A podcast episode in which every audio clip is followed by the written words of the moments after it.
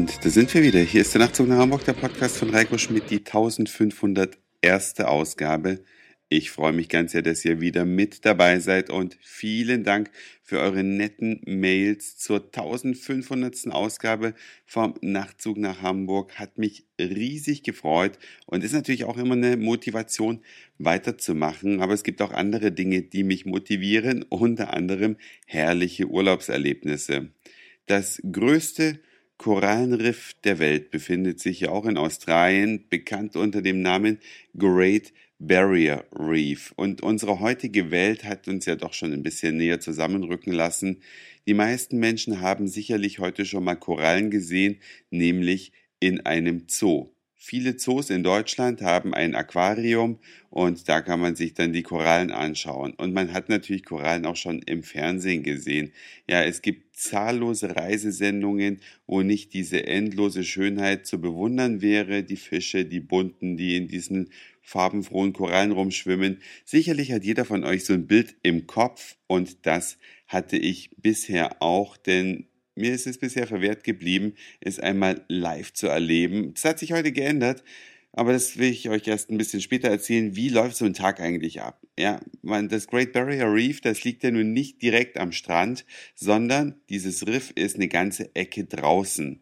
Es gibt, also wenn ich es richtig im Kopf habe, ist dieses gesamte Reef über 2000 Kilometer lang also irrsinnig groß und deswegen natürlich auch UNESCO Weltnaturerbe und deswegen auch so super berühmt, weil gehört hat sicherlich jeder schon mal. Man muss also zunächst mal mit dem Boot irgendwie rausfahren und in dem Fall war das hier in, oh Gott, wo sind wir hier gerade? In Queensland.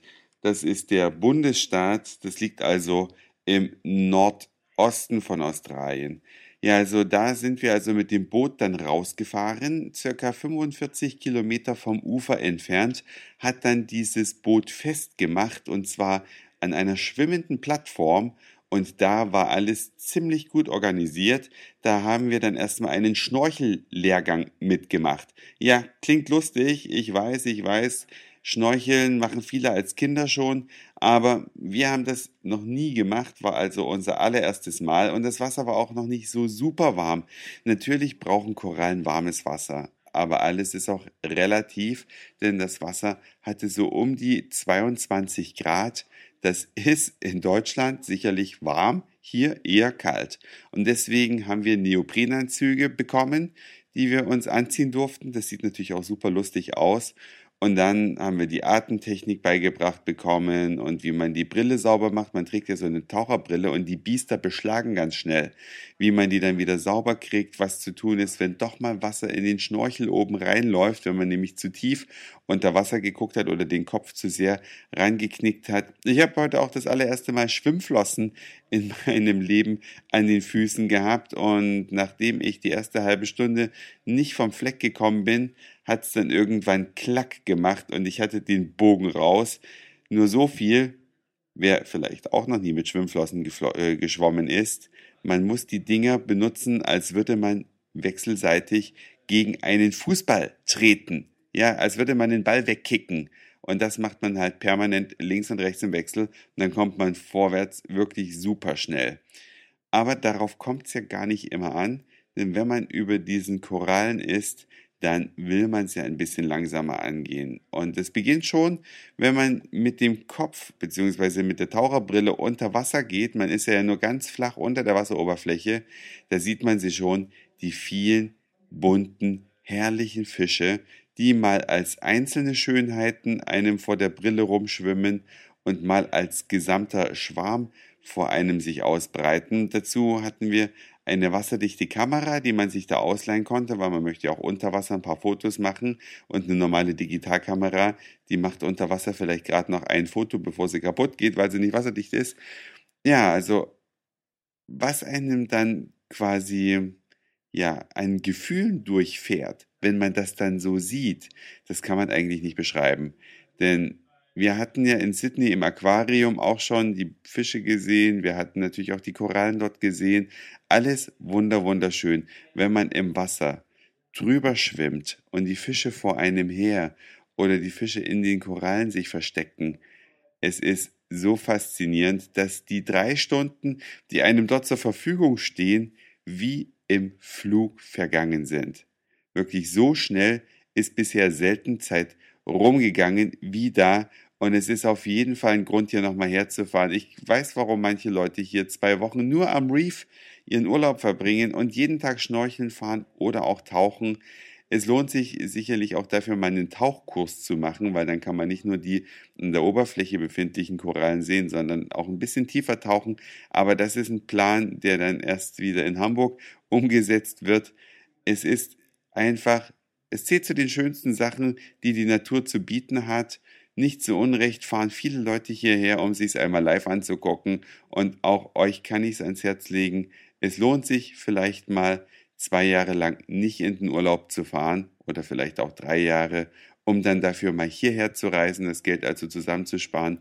Es ist atemberaubend, wunder, wunderschön. Und vielleicht habe ich das in diesem Urlaub auch schon mehrfach gesagt dass irgendwas wunderschön ist, ob das der Yuluru ist oder ob das die Regenwälder hier sind, ob es die faszinierenden Städte mit ihren herrlichen Bauwerken sind.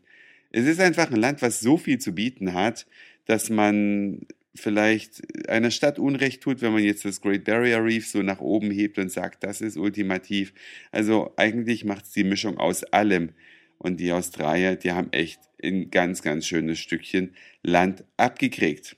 Tja, bin mal gespannt, wie es morgen muskelkatermäßig aussieht. Ist ja doch eine ungewohnte Bewegung gewesen mit diesen Beinflossen.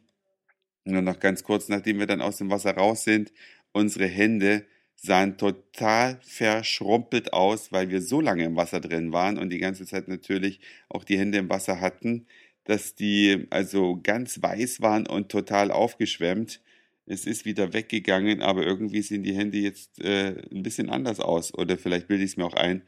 Dann gibt es noch ein Mittagessen, das wird dann da alles organisiert, das nimmt man auf diesem Ponton zu sich, wo das Schiff auch dran liegt. Man kann von da aus so eine Art Unterwasserbootfahrt machen. Das ist allerdings äh, nur ein halbes U-Boot, weil es oben, also es taucht nicht ganz unter Wasser und man hat unten aber Glaswände, so dass man sich das auch dadurch angucken kann. Wer also jetzt nicht schnorcheln möchte, würde ich allerdings nicht empfehlen, weil dann ist es ja doch wie im Aquarium und gar nicht so ganz wirklich.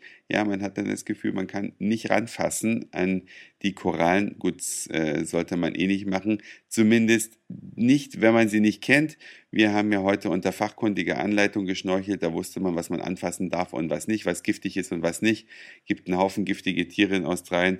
Habt ihr vielleicht alles schon mal gehört? Ich weiß gar nicht, was ich alles noch erzählen soll. Wenn man es nicht erlebt hat, ist es vielleicht sogar langweilig, das zu hören. Deswegen war es das jetzt für heute. Dankeschön fürs Zuhören, für den Speicherplatz auf euren Geräten. Ich sage Moin, Mahlzeit oder guten Abend, je nachdem, wann ihr mich hier gerade gehört habt. Und vielleicht hören wir uns schon morgen wieder. Euer Reiko.